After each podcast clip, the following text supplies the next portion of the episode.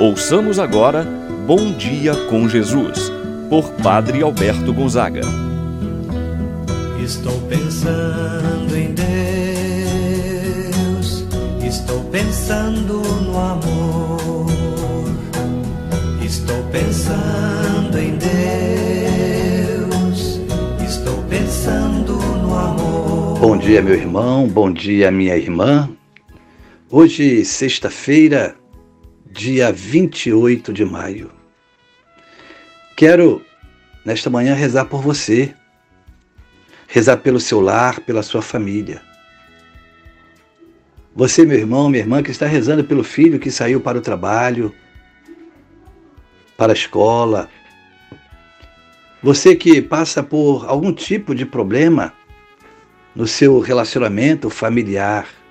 Que essa oração chegue a você, meu irmão, minha irmã não desanime, Deus está contigo. Confie. Peça a Deus que Ele possa estender a mão sobre o seu lar, a mão de Deus sobre a sua família. Você é precioso, é preciosa aos olhos de Deus. Confie, reze, peça a Deus pela sua família. Iniciemos esse momento de oração em nome do Pai, do Filho e do Espírito Santo. Amém. A graça e a paz de Deus, nosso Pai, de nosso Senhor Jesus Cristo e a comunhão do Espírito Santo esteja convosco. Bendito seja Deus que nos reuniu no amor de Cristo. Rezemos a oração ao Divino Espírito Santo.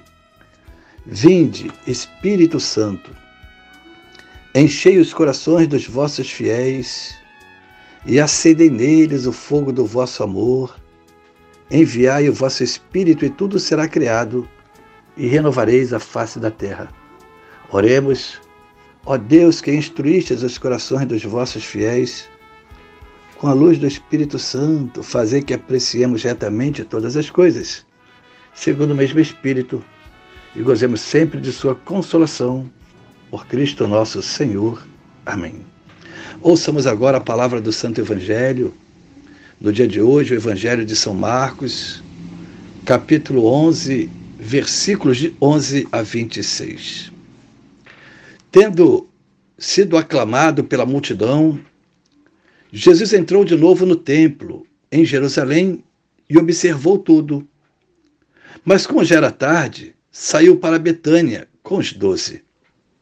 No dia seguinte, quando saíam de Betânia, Jesus teve fome. De longe, ele viu uma figueira coberta de folhas e foi até lá para ver se encontrava algum fruto. Quando chegou perto, encontrou somente folhas, pois não era tempo de figos. Então Jesus disse à figueira: Que ninguém mais coma de teus frutos. E os discípulos escutaram o que ele disse. Chegaram a Jerusalém. Jesus entrou no templo e começou a expulsar os que vendiam e os que compravam no templo. Derrubou a mesa dos cambistas e as cadeiras dos vendedores de pombas. Ele não deixava ninguém carregar nada através do templo. E ensinava o povo dizendo: não está escrito: Minha casa será chamada casa de oração para todos os povos? No entanto, vós fizestes dela uma troca de ladrões. Os sumos sacerdotes e os mestres da lei ouviram isso e começaram a procurar uma maneira de o matar. Mas tinham medo de Jesus porque a multidão estava maravilhada com o ensinamento dele. Ao entardecer, Jesus e os discípulos saíram da cidade. Na manhã seguinte, quando passavam, Jesus e os discípulos viram que a figueira tinha secado até a raiz. Pedro lembrou-se e disse a Jesus: Olha, mestre, a figueira que amaldiçoaste secou. Jesus lhes disse: Tendes fé em Deus. Em verdade, vos digo: se alguém disser a esta montanha, levanta-te e atira-te no mar, e não duvidar no seu coração, mas acreditar que isso vai acontecer, assim acontecerá. Por isso vos digo: tudo que pedirdes na oração, acreditai que já o recebestes, e assim será. Quando estiverdes rezando, perdoai tudo o que tiverdes contra alguém, para que o vosso Pai, que está nos céus, também perdoe os vossos pecados. Palavra da salvação. Glória a vós, Senhor. Meu irmão, minha irmã, o evangelho que nós acabamos de escutar, a palavra de Deus, nos apresenta Jesus caminhando em direção ao templo. De longe, viu uma figueira, estava com fome e foi até a figueira, ver se encontrava algum fruto. Porém, quando chegou, encontrou somente folhas. Jesus então amaldiçoou e fez secar aquela figueira, na qual ele inutilmente foi buscar frutos. O gesto é evidentemente simbólico e profético, significando Israel. Israel que estava envolto em práticas exteriores, práticas religiosas exteriores. Israel que fora chamado o povo eleito, o povo escolhido. E, no entanto, não acolheu Jesus. Justamente naqueles dias, não produziu o fruto esperado. Ter acolhido o Messias, o Salvador, ter mudado de vida, de comportamento. No entanto, Israel não produziu os frutos que Deus desejava. Chegando no templo, Jesus purifica o mesmo das profanações para torná-lo uma casa de oração.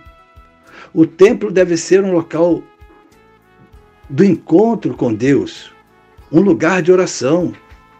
E tinham transformado o templo, a casa de Deus, num comércio. Jesus então se revolta com aqueles comerciantes e anuncia a todos: é necessário que a casa de meu pai seja uma casa de oração, favorecer as pessoas rezarem, ter essa aproximação com Deus. E Jesus continua: tendes fé em Deus. A mensagem que o Senhor nos quer mostrar é que não existe o impossível para Deus. A fé remove montanhas, diz um ditado popular. Pela fé, Deus é capaz de realizar até aquilo que aos olhos do homem é impossível. Pela fé, verdadeiros milagres são realizados. Tudo é possível para aquele que crê. Disse Jesus. Pensamos então, nesse dia, meu irmão, minha irmã, que a mensagem da palavra de Deus possa tocar nosso coração, tocar nossa mente, que não venhamos desistir da nossa fé. A fé e pela fé, Deus é capaz de tudo na nossa vida. Por isso, eu vos digo, disse Jesus, tudo o que pedirdes na oração, acreditai que já o recebestes, e assim será. Ainda, Jesus pede que sejamos instrumentos do perdão. Perdoai para que também o vosso Pai vos perdoe os vossos pecados. O perdão é algo imprescindível para a nossa fé cristã. Nós rezamos todos os dias na oração do Pai Nosso. Nessa oração, pedimos ao Pai que nos perdoe, assim como nós perdoamos. Consequentemente, se não perdoarmos, automaticamente estamos condenando a nós mesmos.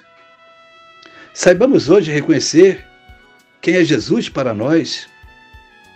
Produzimos os frutos que Deus deseja.